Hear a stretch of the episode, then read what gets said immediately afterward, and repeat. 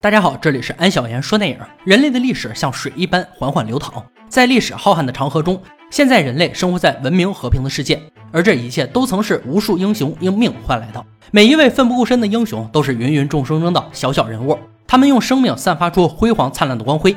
今天安哥和大家分享一部战争题材电影《出租车司机》。在一九八零年五月的韩国首尔，车水马龙间，一辆绿色的出租车行驶在路上。司机是开朗乐观的老宋，伴随着车内的音乐自娱自乐。而此时也正是韩国总统朴正熙被刺杀身亡，由军界强人全斗焕实行独裁统治后，爆发了工人及学生要求民主的示威时期，也导致了马路上的车辆拥堵。身为小人物的老宋还嘲讽着示威者不好好上学，瞎管什么闲事儿，因为这会严重影响他的出租车生意。道路拥堵，他只能绕小路走，却突然冲出来一个示威者。把老宋爱车镜子撞掉，老宋刚要上前理论，对方却被士兵追逐，慌忙逃跑。这时，一位快要临产的孕妇要坐他的车，夫妻二人心急如焚，老宋却很有经验地安慰孕妇，抄近道把他们送到医院。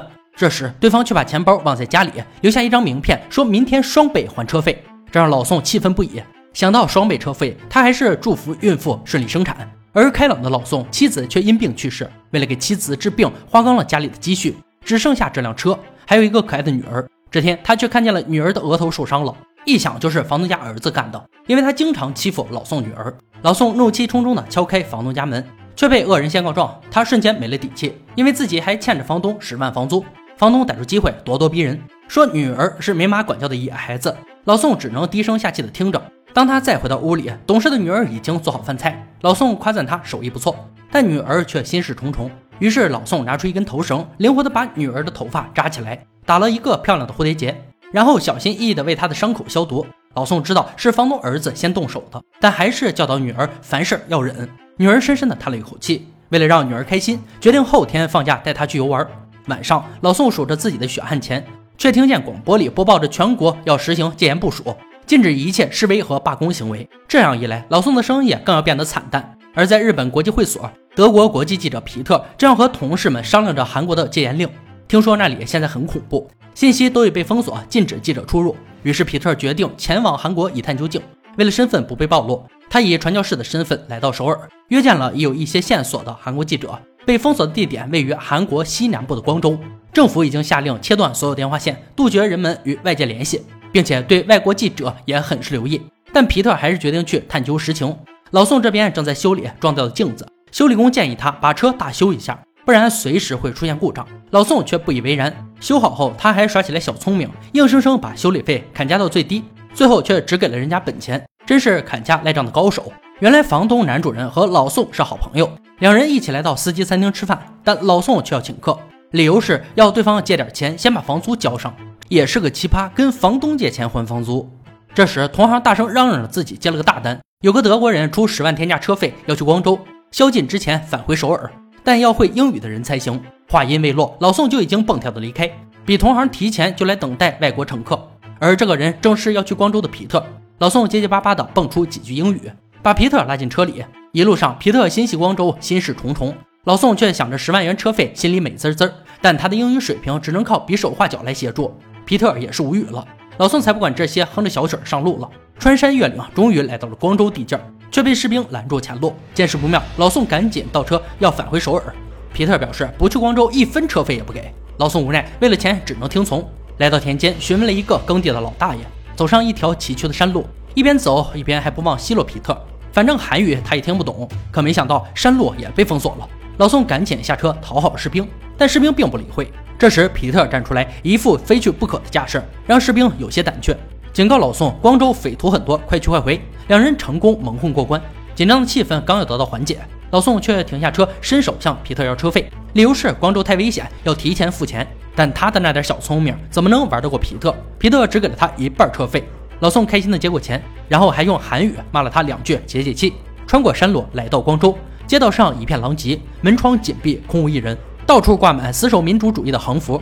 皮特立即拿出摄像机拍摄，但老宋的翻译水平属实不行，让皮特一脸懵。这时，一辆卡车经过，车上载满学生。皮特拿着摄像机走上前去，学生们赶忙把英语不错的栽植推下车。得知皮特是记者，特地来采访光州人民，学生们欢呼雀跃，终于有人来帮助他们了，因为他们正准备去医院。皮特也跟着上了卡车，跟在后面的老宋心里盘算着，察觉到光州的险情，又拿到了一半车费，也不算亏。于是，在一个路口迅速掉头，偷偷溜走。这时，一位妇人拦他的车，老宋本不想理他，看对方无助地坐在地上，老宋还是心软折返。原来，妇人听说自己儿子被士兵开枪打伤，要去医院找他。老宋安慰他，士兵绝不可能残害无辜。但到了医院，却看见满屋子的伤者。妇人焦急地寻找着儿子。这时，他的儿子从门外走进来，原来是刚才那个和皮特一起的学生之一。因为皮特的胶卷落在老宋的车上，皮特正急急忙忙地寻找他。拿回胶卷，皮特气愤地把车费全部付清，让不靠谱的老宋赶紧走人。众人对老宋的做法指指点点。光州的出租司机抢过车费还给皮特，觉得老宋是个贪财的黑司机，不该给钱。出租车队老大浩哥连损带挖苦，说老宋一点职业道德都没有。众人唾沫星子都能淹死人，老宋没了一点颜面，于是把全部车费还给皮特，继续拉着他走上光州大街。栽植也上了车，做皮特的翻译。老宋来到加油站，故意跟加油人员找茬，想多蹭点油，对方却告诉他油都是免费的。这下老宋乐开了花，原来是因为近期出租车经常遭殃，司机无缘无故就被士兵抓走暴打，这让老宋兴奋的心情变得紧张。他们来到光州车站，这里聚集了众多村民。栽植大喊：“有记者来采访！”大家都鼓掌欢迎。老宋瞬间有了一种被人民爱戴的感觉，村民们主动给他送来饭团。随后，他们来到楼顶天台。皮特见到了光州的记者，楼下示威者人山人海。皮特则记录下这一切。光州记者告诉皮特，光州的新闻报道都被管制，如果发现外国记者进入，那将是危险重重，就连傻憨憨的老宋也会被连累。老宋却不知危险来临，觉得事不关己，坐在地上开心地吃着饭团。紧接着，楼下大批士兵蜂拥而上，手持棍棒冲向示威人群。反抗者面临的就是一顿暴打致死，就连老弱病残的人都不放过。场面一度混乱，犹如人间地狱。为了更近的拍摄，皮特等人冒险跑下楼，老宋也不情愿地跟在身后。这时，军官却在人群中发现他们，老宋赶紧带着皮特逃离烟雾弥漫的战场。上车后，却看见给他送饭团的人遍体鳞伤的仓皇逃跑，后面跟来的一个戴面具的士兵。老宋迅速开车逃离。惊心动魄的一天结束，此时已经大半夜，老宋才想起来还要回首尔。栽植恳切地请求皮特一定要把这里发生的一切昭告天下。那样，光州就不会孤军奋战。刚想离开的老宋，爱车突然打不着火了。他早该听修理工的话，大修一下的。就在这时，迎面驶来一辆车，灯光刺眼，让他们看不清是敌是友。气氛突然变得紧张不安，每个人都心跳加速，一动不敢动。车辆慢慢靠近，原来是虚惊一场。对方是白天那个出租车老大浩哥，因为修理店关门了，只能把车拖到浩哥家看看能不能修。而老宋很担心一人在家的女儿，栽植看着他的全家福，夸赞女儿很漂亮。并递给皮特看，谁知皮特不小心把挂绳拽断了。老宋气愤地把照片收了起来。到了浩哥家，发现老宋的车年久失修，需要很长时间才能修好，无奈只能在浩哥家留宿一晚。就在老宋和同行们诉说自己担心女儿时，皮特以为又是钱的问题，便拿出大把的钱递给老宋。老宋觉得被侮辱，两人大打出手，结果老宋被推倒在地，他一声不响地缓缓起身离开。皮特这才知道，他是因为担心女儿，这让皮特很是内疚。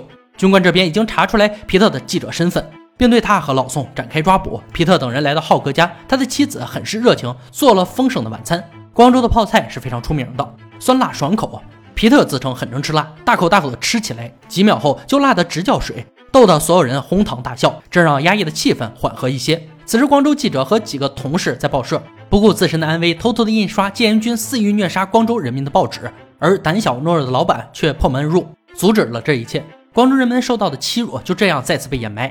饭后，浩哥打开电视，新闻播报：示威者是流氓恶棍，已经杀害了五名公务人员。这些信息简直与实情大相径庭。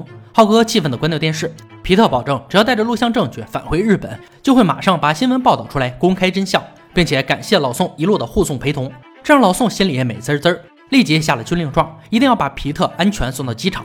浩哥也对二人表示了诚恳的感谢，栽植则用他的歌声表示了感谢。歌声一响，大家都为他打起节拍，欢笑声瞬间弥漫了整间屋子。突然被一阵轰隆声打断，原来是不远处的报社被炸毁，所有人都来到爆炸现场。皮特拿出摄像机拍摄记录着，却被搜寻他的长官发现。栽植见势不妙，迅速呼喊皮特、老宋三人立即逃离，穿过小巷跑进一栋楼里。慌乱中，皮特的相机胶卷滚落下楼梯。栽植让他先走，自己下去捡回胶卷，却被赶来的军官堵住，让他跪在巷口，以此来威胁皮特交出相机。就在军官倒计时时，栽植机智的用英语说自己会铲除军官，让他们俩必须安全离开。这也是无奈之举。面对追赶而来的士兵，两人仓皇而逃，最后却分道扬镳。老宋被追赶而来的军官堵住，拳脚相加，逼问皮特的去处。军官认为老宋把外国人带进光州，曝光自己在光州的丑闻，算是赤色分子，要让他去见阎王。就在危机时刻，皮特出现，将军官打倒，救了老宋一命。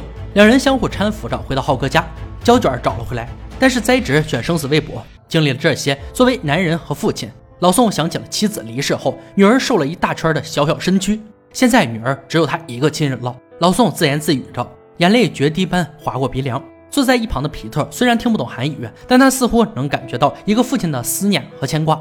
老宋彻夜未眠，天刚蒙蒙亮，他就悄悄离开。心知肚明的皮特也没有再挽留他，车已经被浩哥的朋友修好，刚要开车离开，却被浩哥拦住。原来是听说首尔的车会被抓，他特意去给老宋找来了光州的牌照，又给他一张没有士兵把守的隐蔽路线图。最后是皮特要求浩哥帮忙，把十万车费塞进老宋手里。老宋一度哽咽。他觉得愧对皮特和光州所有善良的人们。浩哥安慰道：“这一切都是政府的错，不怪老宋。有机会让老宋带着女儿来玩。”于是老宋开着车离开。他不知道是否真的有机会再相见，因为换了车牌，巡查的士兵没有发现他。穿过崎岖的山路，他来到一处小镇，这里歌舞升平，与光州天壤之别。老宋迅速给房东打去电话，告诉女儿自己很快就会回家，但女儿为了等他去郊游，一晚上没睡，这让老宋心里很是自责。于是他给女儿买了一双一直想要，但他却嫌贵的公主鞋，又来到餐馆简单吃点饭。听说人们正在讨论光州的事，看着报纸上的新闻，刊登着从首尔来的学生像匪徒一样惹事儿，导致五名士兵无辜丧命。只有老宋知道事实并非如此，他心酸不已，眼中充满愤怒。看着端上来的面条，他大口的吃着，想着忘记经历的一切。餐馆大婶看他狼吞虎咽，又送给他一个饭团，一口咬下去，他的内心五味杂陈，似乎是光州饭团的味道。回到车上，看着女儿的新鞋，满心期待地看着她开心的笑脸，然后开车缓缓地走在回首尔的路上。老宋像往常一样哼着小曲儿，但这次他却心口不一，想着光州人们的惨痛遭遇。他不明白为何自己热爱的国家要残杀同胞，而知道真相的他却落荒而逃，还丢下了唯一能救光州的记者。想到这些，老宋心如刀绞，一边是女儿，一边是受难的同胞。最终，他还是一个漂移，决定原路返回，打电话告诉女儿自己丢下了重要的客人。等把客人安全送到，一定去郊游。随后一路飞驰赶往光州。但当他赶回来时，浩哥和皮特都去了医院。医院的地上挤满了遍体鳞伤的民众，还有数不清的棺材摆放在地。最后，在一个角落看见痛哭的浩哥，身旁躺着栽植冰冷的尸体。他被士兵暴打后扔进了农田里，奄奄一息。回来的路上还是离开了。但现在光州的棺材已经不够用，尸体只能先这样放着。老宋看着栽植遍体鳞伤的身体，强忍悲伤，颤抖着帮他穿上掉落的鞋。而皮特却神情呆滞地坐在地上。老宋上前鼓励他不要放弃拍摄，让死去的人们白白牺牲。皮特悲痛地直起瘫软的身体，再次拿起唯一的武器摄像机，继续拍摄死亡的人们和痛哭哀嚎的死者家属。接连不断的伤者被送进医院，得知士兵要杀光所有示威者，就连经过的普通人也不放过。浩哥迅速赶往现场，知道这里凶多吉少。皮特让老宋赶紧回到首尔，但老宋既然收了乘客的钱，那就要对他负责到底。地上奄奄一息的人们和抱着尸体痛哭的死者家人，让皮特不忍心再看下去。但他要坚持拍摄，留下证据。而士兵连示威者的家人都不放过，大批士兵持枪扫射，瞬间横尸遍地。示威者被逼举着白旗走出来，也倒在了机枪下。看着地上还有奄奄一息的同胞，浩哥决定让出租车队开车去救回伤者。老宋也毫不犹豫地加入其中。一辆辆绿色的出租车驶进场地，士兵接连不断的持续射击，司机们躲过枪林弹雨，艰难地救下同胞。这时，一个学生开来货车，挡住士兵的视线。村民们见状，蜂拥而上，通通伸出援手，带着伤者暂时躲避起来。谁知士兵步步紧逼，从汽车空隙钻出来，对着来不及逃离的村民枪枪毙命，完全不把子弹下的尸体当人看，要铲除一切他们眼中的违心残党。看着血肉横飞的虐杀场面和满地血淋淋的无辜尸体，心酸和无助，愤怒和无能为力，充斥着所有人活着的身体。皮特再也无力拿起摄像机，他看不下去这一幕幕残忍的画面。光州记者担心事态会更严重，让老宋带着皮特赶紧离开光州，把这一切公诸于世，也许还能挽回性命。而此时，军官已经尾随其后，老宋又走在那条隐蔽小路，却发现这里也被士兵拦截，两人只能藏好摄像机，冒险一试。士兵命令二人下车检查，一个队长要求老宋打开后备箱，而里面全都是一些纪念品。队长翻看着，却突然愣住。他发现老宋手里的车牌，老宋心中一颤，吓得面无表情。可没想到，队长却毫不犹豫的直接放行。也许是他的内心被黑暗蒙蔽的善良发出的亮光，老宋皮特悬着的心也掉进了肚子。可就在汽车启动时，军官打来电话，下令拦截外国人。老宋一脚油门冲出来，士兵们迅速开枪射击，而队长则一动不动。他心知肚明，放走皮特肯定死路一条。老宋冲出重围，又被追赶而来的军官车队围堵。军官持枪威胁老宋靠边停车。危急时刻，小路中冲出一辆光州出租车，撞向军官车队，给老宋开出一条道路。原来是浩哥赶来帮忙，而他的整个车队都来了。司机们纷纷抄小路，堵在军官前面。这应该是世界上最帅气的出租车队，但很多的军官却下令直接碾碎他们。为了给老宋拖延时间逃跑，司机们也不示弱，不顾个人安危，将士兵车辆接二连三撞翻，司机们却惨死在车内。看着队友接连牺牲，浩哥心如刀割，但他不能让兄弟们白白送死，于是让老宋放心的离开。最后的决战他来搞定。看着渐渐消失在镜中的浩哥，老宋悲痛的离去，而浩哥咬紧牙关，对准军官的车迅速倒车。最后，只听一声巨响，浩哥和军官同归于尽，而他和他的队友用自己的生命为老宋开出一条血路。老宋和皮特终于逃离光州，他们拖着沉重悲痛的心情行驶在路上，看着老宋那张幸福的全家福，皮特摘下自己的项链，把它重新挂在车上，终于到达机场。看着订机票的皮特，老宋觉得自己也完成了司机的任务。随后，皮特把胶卷塞进饼干盒里，老宋又贴心的打了一个漂亮的蝴蝶结。皮特要来老宋的联系方式，等他把新闻发布出去，就会来感谢他。老宋却留下了假的名字金四福和假的电话。到了登机时间，皮特紧紧地拥抱着老宋。随后，老宋悲中带喜，嘱咐他要好好学韩语，那样沟通起来才方便。皮特眼含热泪的离开，老宋也终于回到女儿身边，泪如雨下，不停地给她道歉，并发誓绝对不会再丢下她孤单一人。几天后，新闻播报了光州事件的真相，揭露了韩国政府独裁统治的残忍暴行。全世界为之震惊，但皮特再次回到韩国找老宋时，才发现查无此人。岁月如梭，转眼二十三年过去，皮特因揭露光州事件的恶行，荣获韩国舆论荣誉奖项。他每时每刻都不曾忘记光州事件，被残忍虐杀的善良人们，还有一路护送他周全的重要朋友金四福。对他除了感谢，还有无比的是思念。此时的老宋也换了一辆新车，虽然已经含胸驼背、两鬓斑白，但依旧乐观踏实的做一名出租车司机。在报纸上看着皮特的照片。心酸和思念的眼泪满含双眼，但他还是习惯性的奚落皮特老了很多嘛。而皮特用项链帮他系好的全家福依旧完好无损的挂在车上。老宋满脸幸福的行驶在路上，看着眼前灯火通明、灿烂祥和的街道，他多希望世界一直这样和平下去。电影呢到这里就结束了。出租车司机上于二零一七年，由韩国国民影帝宋康昊主演。这是一部以真实题材改编的电影，它让韩国人民又回忆起不能触碰的惨痛历史——光州事件。讲述了1980年五月发生的民主化运动，但老宋作为一个国家的小人物，不顾性命冲出重围，揭露了真相。如果没有老宋和皮特的坚持，没有光州善良人们的帮助，那么光州很可能在韩国销声匿迹。而电影里的绿色出租车队和放行老宋的政府士兵队长，令观众感动的细节不止一次出现，也展现了人类自身发散着人性的光辉。